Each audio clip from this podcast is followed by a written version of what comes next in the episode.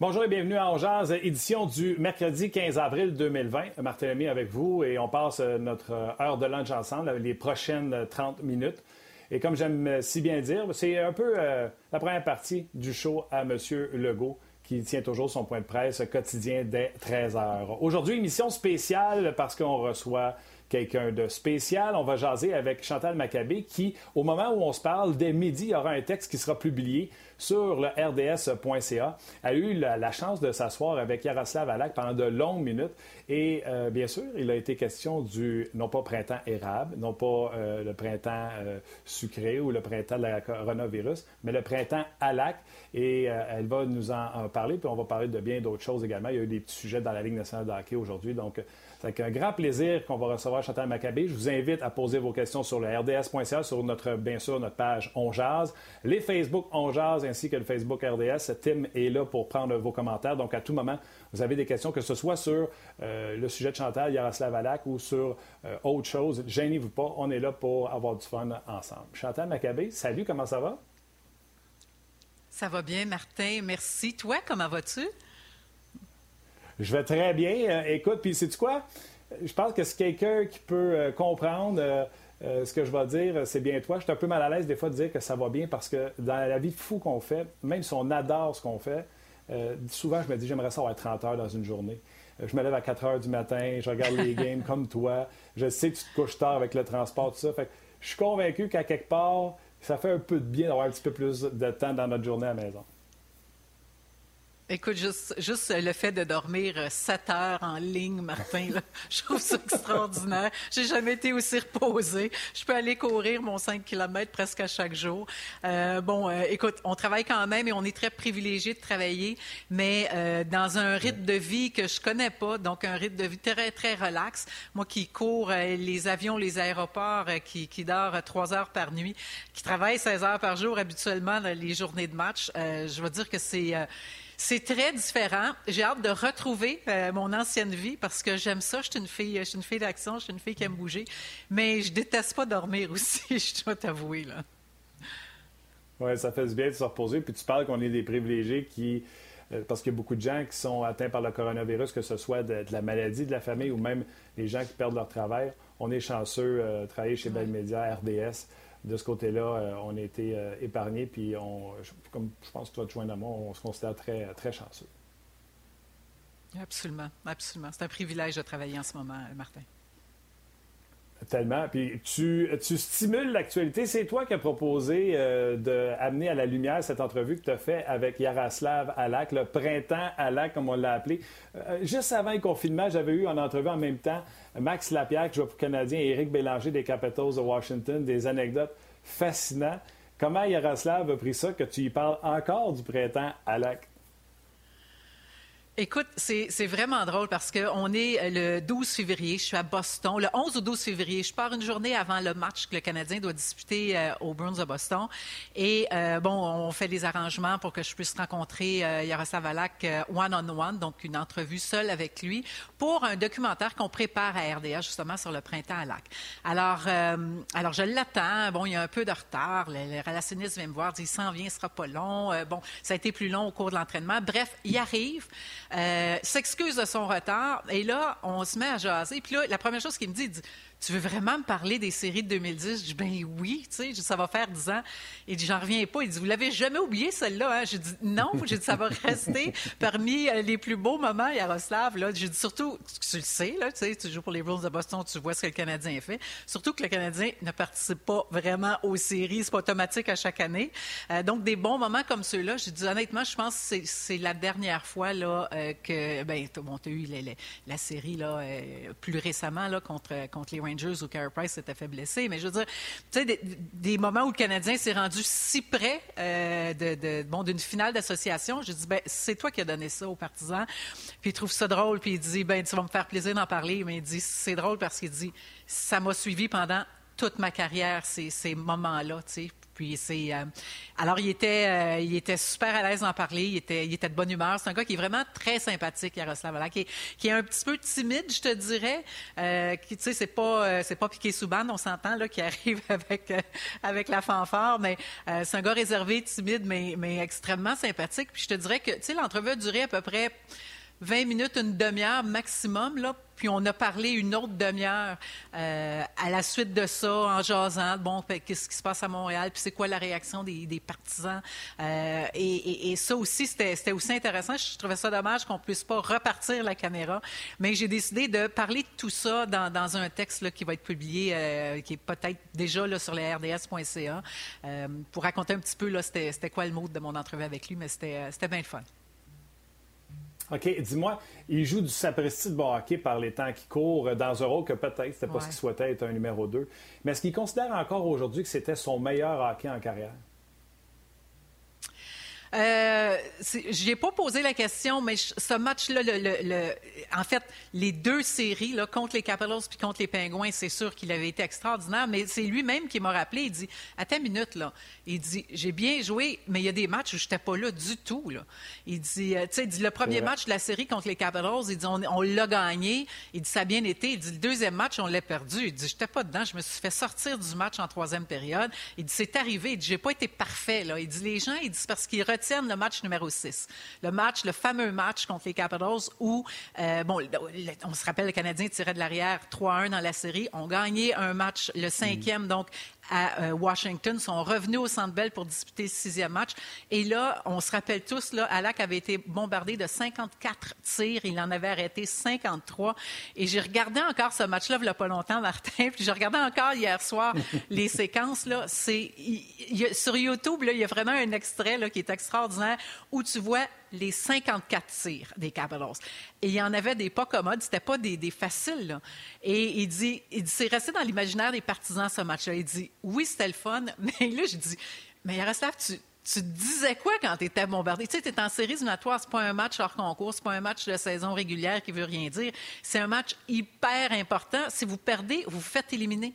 Il dit, sais-tu quoi, Chantal? Il dit, il dit, ça venait partout, ça n'avait pas de sens. Puis il dit, je me disais, coudon, ça va-tu finir par arrêter, ce bombardement-là? Il dit, ça n'avait pas de bon sens. Mais il dit, une autre chose, il dit que, que les partisans ont tendance à oublier. Il dit, oui, j'ai fait des arrêts. Mais il dit, regardez ce match-là à nouveau si vous avez l'occasion, là, puis regardez le nombre de tirs qui ont été bloqués. Il dit c'était phénoménal. Il dit mes coéquipiers, tout le monde se garochait devant les tirs des Capitals. Il dit puis là il y a eu une pensée pour Al Gill, puis il dit pauvre gars, il dit j'étais tellement mal. Il dit pour lui il y avait des bleus partout. Il dit il était tellement magané. Puis il dit mais il dit à un moment donné, tu sais, six pieds 7 Al Gill là, il dit c'était comme une pieuvre, il arrêtait lui aussi, il en arrêtait autant que moi là, puis il dit il dit, arrêtait ça avec, euh, ses, ses, épaules, ses, jambes, ses chevilles. Il dit, il dit honnêtement, j'avais pitié de lui. Mais il dit ça, il dit, fait que ça, ça a été un facteur extrêmement important. Puis il dit, l'autre facteur aussi très important, il dit, c'est que notre désavantage numérique a été à peu près parfait. Il dit honnêtement, là, il dit, je me rappelle même pas d'un but qu'on avait accordé en désavantage numérique. Alors, il dit, j'ai pas fait ça tout seul, mais il dit, je sais pas pourquoi les gens, tu sais, puis là, il me dit, tu appelles ça le printemps à lac. Je dis, mais tout le monde appelle ça comme ça. ben, il dit, c'est pas correct. Il dit, ça devrait être le printemps du Canadien, de l'équipe au complet. Alors, euh, j'ai beaucoup aimé son humilité là-dedans. Et, ça, il l'a rappelé. Puis là, quand je suis retournée voir les matchs, ben, c'est vrai que c'était ça. Sauf que euh, faut lui donner le, crédit, euh, Martin. Il avait été hallucinant, là, spectaculaire, vraiment. Oui, puis euh, Al Gill, il y a Joël Côté Vivanti qui en parle sur notre page. Il dit c'était un vrai Swiffer Jet sur la patinoire. Et c'est quoi? ça n'a pas juste resté dans l'imaginaire de Halak, ça a aussi resté dans l'imaginaire d'Éric Bélanger et Maxime Lapierre que j'avais en entrevue ensemble. Pour vrai? Lapierre, il rappelait Al Gill il dit pas de grille, pas de visière, rien. Il était tout le temps couché sur la glace. Puis, et puis de l'autre côté, tu as Bélanger qui dit pas capable de s'ajuster, pas capable de faire les ajustements. Wow, wow c'est intéressant. Puis quand tu dis que, que, tu parles de Alga comme ça, le témoignage de Max Lapierre, euh, c'est un peu ce que Yaroslav Alak me disait. Il dit, tu sais, il dit, les gens sont, sont, portés à dire que les gardiens de but, on est fous d'arrêter des tirs. Mais il dit, moi, là, quand je le voyais, lui, là, justement, pas de masque, rien, là, mm. puis il dit, il avait pas peur d'aucun tir, là. Il dit, ça avait, ça avait pas de sens. Il dit, c'était, c'était fou. Mais il dit, c'est ce qui fait qu'on a réussi à causer la surprise. Parce qu'il faut se rappeler aussi que le Canadien avait participé aux séries au dernier match de la saison régulière, avait perdu en prolongation contre les Maple Leafs de Toronto, est allé chercher un point pour participer aux séries. Fait dit, on avait sais, pas qu'on n'avait pas d'affaires là, mais il dit, à un moment donné, il dit, les Capitals avaient récolté 121 points dans, la saison régulière. On les affronte. Mais il a dit quelque chose d'intéressant qui, bon, que Marc Bergevin nous dit tout le temps, puis qu'on on, on, fait presque des blagues avec ça. Là. Il dit, mais il dit, Chantal, on n'avait pas de complexe. Il dit, on est arrivé là, nous autres, dans cette série-là, on s'est dit, on n'a rien à perdre. Puis il dit, tu sais, il dit, on commence tous sur un pied d'égalité, là. il dit, oui, c'est beau qu'il y avait eu 121 points, puis que nous autres, on, était entrés presque par la porte d'en arrière, mais il dit, reste qu'on commençait à 0-0. Puis il dit, Scott Gomez m'avait dit une chose très, très intéressante. Puis pour Alak, un des joueurs clés, à part Camilleri, qui a marqué beaucoup de buts dans ces séries-là, pour lui, c'est Scott Gomez. Et il dit, Pourtant, hein, on, l'a tellement ah critiqué ici, Scott Gomez, mais il dit, vous n'avez pas idée à quel point ce gars-là, d'abord, il dit, il est super drôle.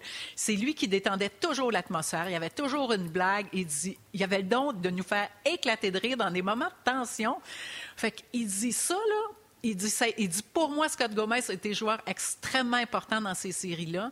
Puis il dit, lui, il est venu me voir avant que ça commence. Puis il m'a dit, Yaro, il y a une chose que tu dois faire. Il dit, c'est de gagner le premier match essaie là tout ce que tu peux, on va être là avec toi. Il dit, si on peut gagner le premier match de cette série-là, on va causer une surprise. Il dit, on va les shaker. Puis il dit, c'est la seule façon. On part en avant 1-0, puis c'est exactement ce qu'on a fait. On est arrivé à Washington, on a gagné 2-1, le Canadien, sur ce premier match-là. Mais ça a été assez pour ébranler, je dirais, de courte durée, parce qu'après ça, Washington a gagné les trois autres matchs. Mais ça a créé un doute dans, la tête euh, des Capitals de Washington. Et, on avait un bon groupe de vétérans parce que, bon, le Canadien, c'était l'année du centenaire, ça, là. Jeff Molson arrivait comme propriétaire. Bob Gainey était DG. Jacques Martin, c'était un nouveau directeur général. Euh, Jacques Martin, un nouvel entraîneur-chef. Et là, il avait été chercher, bon, euh, Gomez, Gianta, Camilleri, Gil Dega d'expérience. Puis il dit, c'est vraiment ce groupe expérimenté-là qui a fait euh, qu'on s'est rendu loin. Mais ce conseil-là de Gomez, la façon qu'il se comportait pendant les séries. Il dit, à mon avis, ça a été hyper important. Il dit, tu as eu Camilleri qui marquait, Gill, bon, puis il ne s'est pas nommé, mais lui aussi. Puis il dit, toute l'équipe qui se sacrifiait, mais il dit, tu avais un clown dans l'équipe, puis il dit, ça n'en prend un. Ça n'en prend un pour dédramatiser. Puis il dit, à mon avis, là, il dit, euh, puis il dit qu'il garde encore contact avec euh, Scott Gomez, qui, adore en passant. Oui, c'est clair. Salutations à plusieurs personnes qui se joignent à nous sur notre page euh, Facebook, entre autres Tim, Jean-Simon Gosselin, Kevin Ronc, Jasmin Laure, Charles Leblanc, Benoît Touchette et Martin Laurando, qui a beaucoup d'admiration pour toi pour ne pas reprendre une chanson de Bob Bissonnette. Chantal, Merci, Martin. je suis je suis certain que tu te souviens, tu es euh, la chef d'antenne, tu fais les matchs le samedi. Le commentaire d'Ovechkin avant le match 6 ou après le match 6, parce qu'ils ont bombardé à l'acte, puis là, il dit on l'a où ce qu'on voulait pour le match 7. Il est shaké, il shake quand il prend sa bouteille d'eau. La fameuse côte de la bouteille d'eau. puis c'est sûr que tu as joué ça partout à Sport 30 après, c'est clair. Bien, c'est évident, mais c'est toujours une guerre psychologique en séries éliminatoires. Euh, on se rappelle aussi quand, quand Souban avait dit à peu près la même chose des, des Bruins de Boston euh, et avait livré la marchandise en, en, marquant un but. Le Canadien avait éliminé les Bruins bon, il y a quelques années. Euh, et ça, ça arrive souvent, ces guerres psychologiques-là. C'est sûr qu'on avait joué ça très gros. Et, et c'est certain que dans le vestiaire du Canadien, on se disait c'est beau, champion, on va t'organiser ça, disons. Puis c'est comme ça que les équipes se motivent, Martin, tu le sais comme moi, tu sais. Donc, euh, et, c'est ça, le reste, c'est historique, le Canadien qui avait gagné euh, cette série-là en sept matchs. Euh, et c'était une surprise extraordinaire, l'équipe qui, qui, de huitième rang dans l'Est qui élimine les champions de la Coupe du Président, la Coupe des Présidents. c'est ça arrive pas souvent mais ça arrive. Alors, c'est pour ça qu'Alak nous disait, on est arrivé là, on se disait, hey, regarde les boys, nous autres, on va faire ce qu'on peut. On n'a pas de complexe, on donne tout ce qu'on a, puis on va essayer de, créer de causer une surprise. Et ensuite, tu te rappelles, c'est les Penguins de Pittsburgh, c'est les champions de la Coupe Stanley qui se sont présentés face aux Canadiens.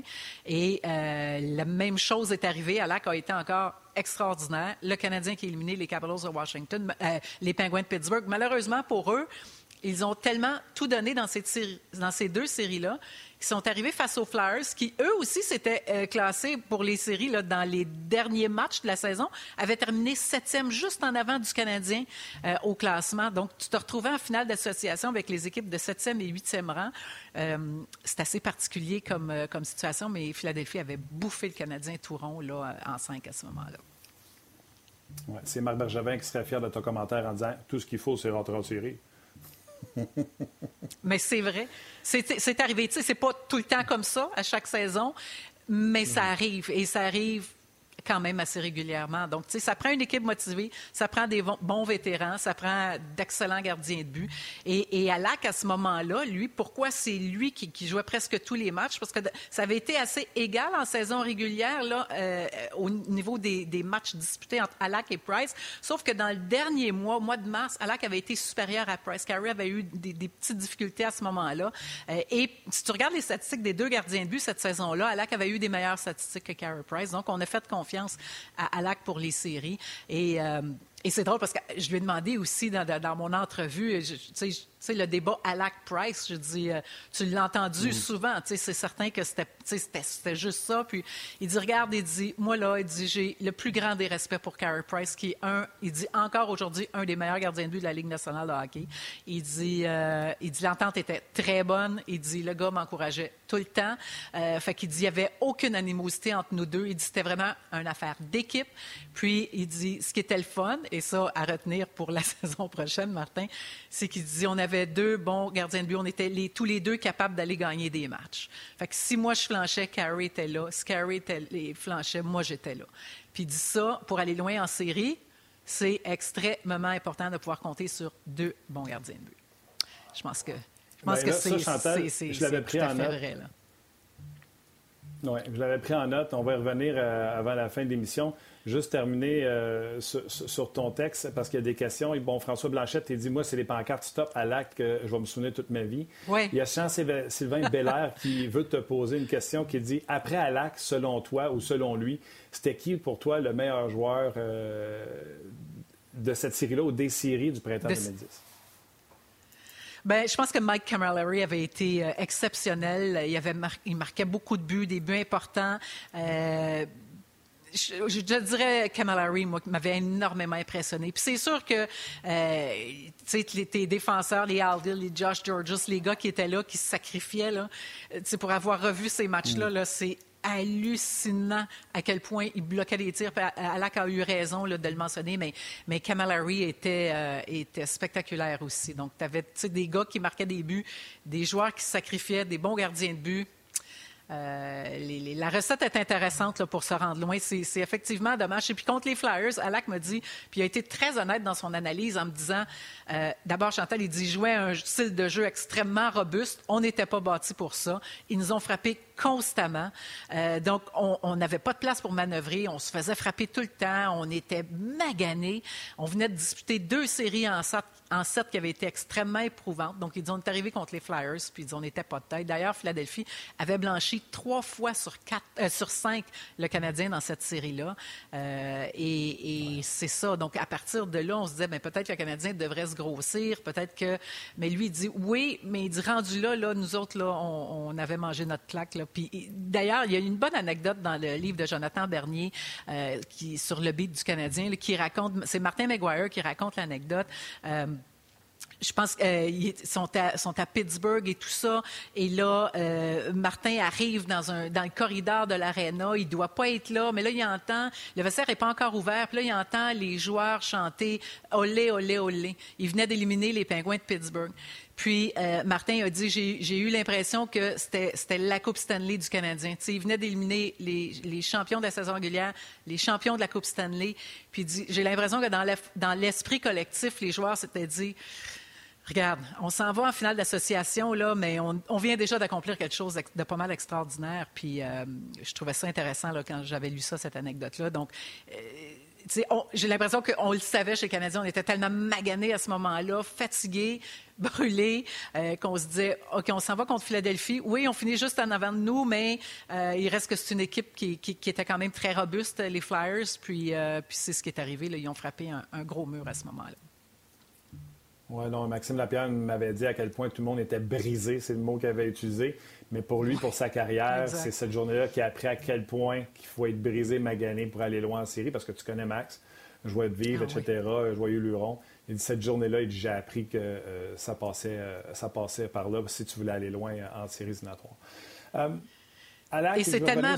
Martin, je veux juste ajouter. Vas-y. Ah, ah non, mais j'allais dire, c'est tellement vrai ce que tu dis parce que, bon, euh, je couvre toutes les séries de la Coupe Stanley là, depuis 2012.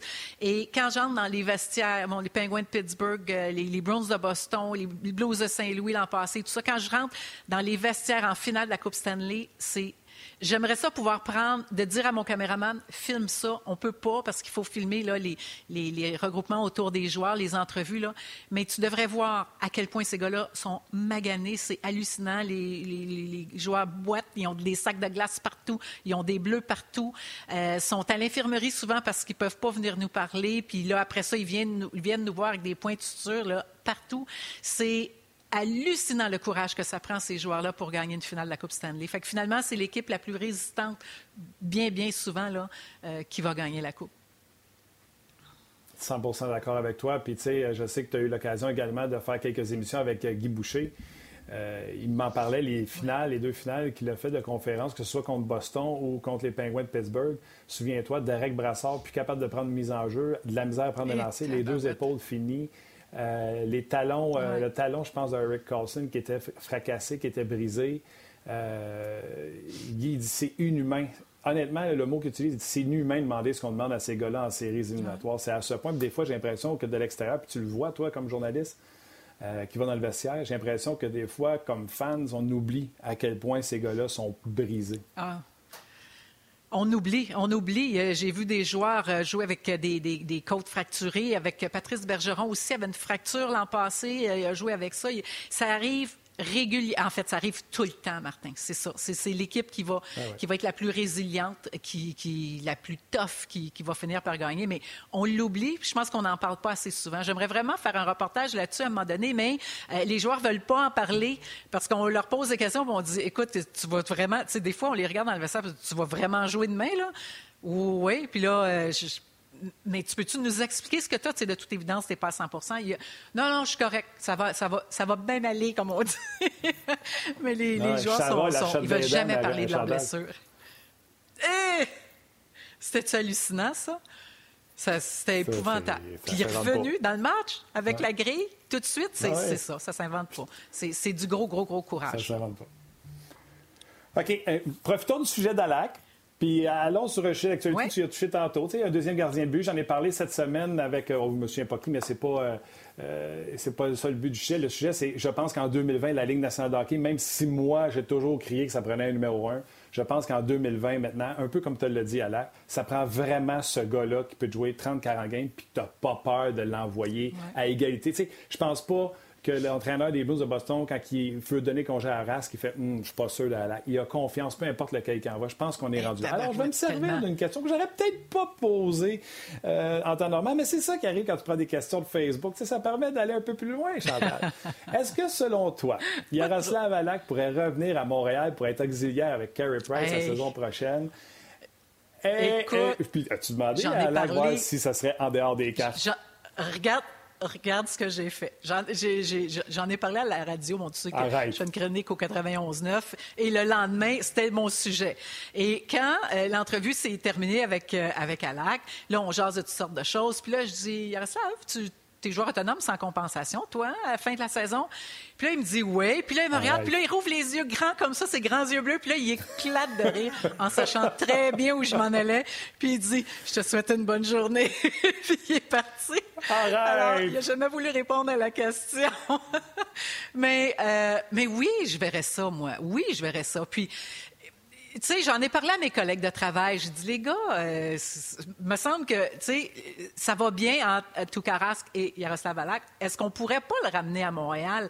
Parce que c'est un excellent gardien de but. Et là, j'ai des collègues qui disaient, Hey, Chantal, tu imagines-tu revenir avec le foutu débat Price-Alak? Est-ce que tu penses, tu sais, ça ébranlerait Carey Price? Ben non, Carey Price, c'est un gars tough. C'est un gars qui, qui, est capable, qui est sûr de ses moyens. Au contraire, moi, je trouve que ça pousserait davantage Carey Price à être encore meilleur.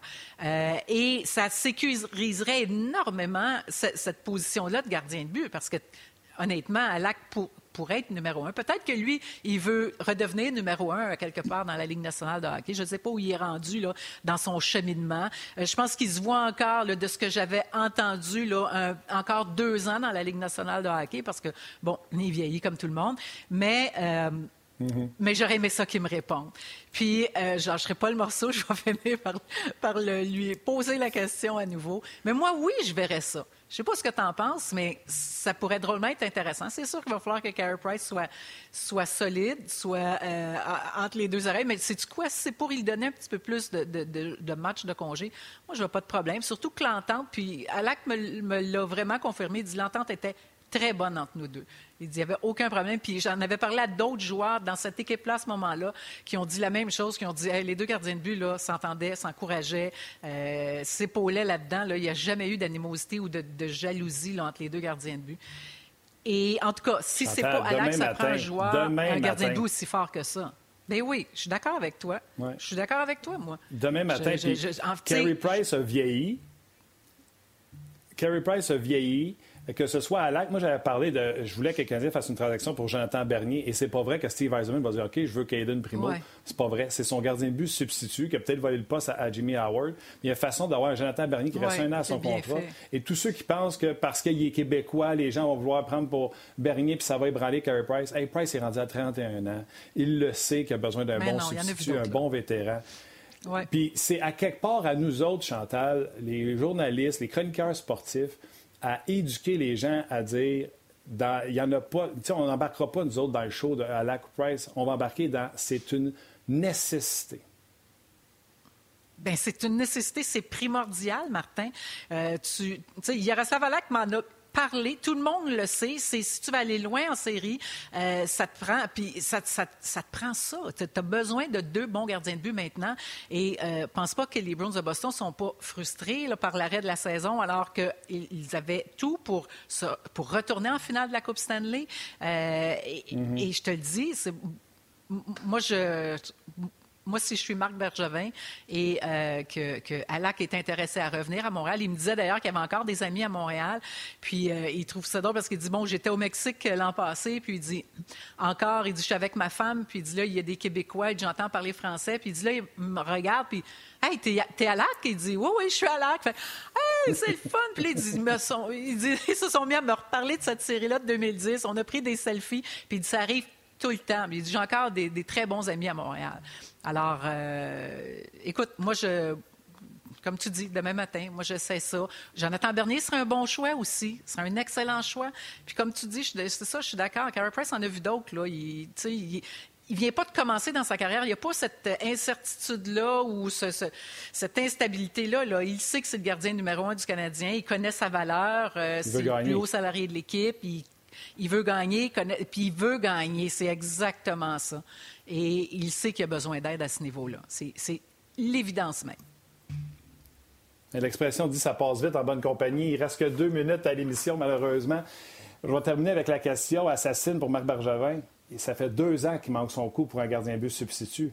Il ne peut pas commencer la prochaine saison sans un vrai, sans l'ombre d'un doute, gardien de but numéro 2. Et je vous confirme que c'est sa priorité à Marc Bergevin. Euh, c'est vraiment en haut de sa liste. Et, euh, ça, ça devrait se faire. Là, bon, tout le monde attend un petit peu de voir ce qui va se passer avec la saison. Mais c'est, euh, c'est vraiment probablement le numéro un sur sa liste en ce moment. Alors ça, je, je, vous le confirme que ça va, ça va être réglé pour la saison prochaine. Je suis convaincu de ça. Bon, Chantal, ramasse tout l'amour que les gens te donnent sur Facebook. La question d'ailleurs que j'ai volée tantôt était celle de Philippe euh, Migli, et Rina. Je m'excuse si j'ai un peu magané son nom. merci à tout le monde qui t'a envoyé du love sur Facebook. Je t'invite à aller lire ça, c'est mérité. J'invite les gens également à aller lire ton, article, ton article sur le rds.ca. Puis on se parle bientôt, j'espère. Merci beaucoup. Merci tout le monde. Merci de, votre amour et de votre soutien. Merci à toi, Martin. Puis euh, je te souhaite un, excellent confinement. T'es fine. Bye bye, Chantal.